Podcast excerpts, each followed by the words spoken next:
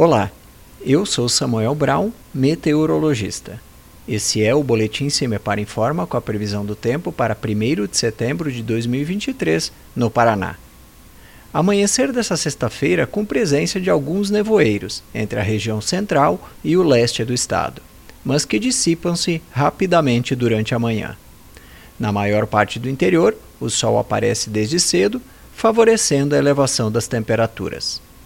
Ao longo do dia, a instabilidade volta a aumentar entre o oeste e o sudoeste paranaense, ou seja, volta a chover.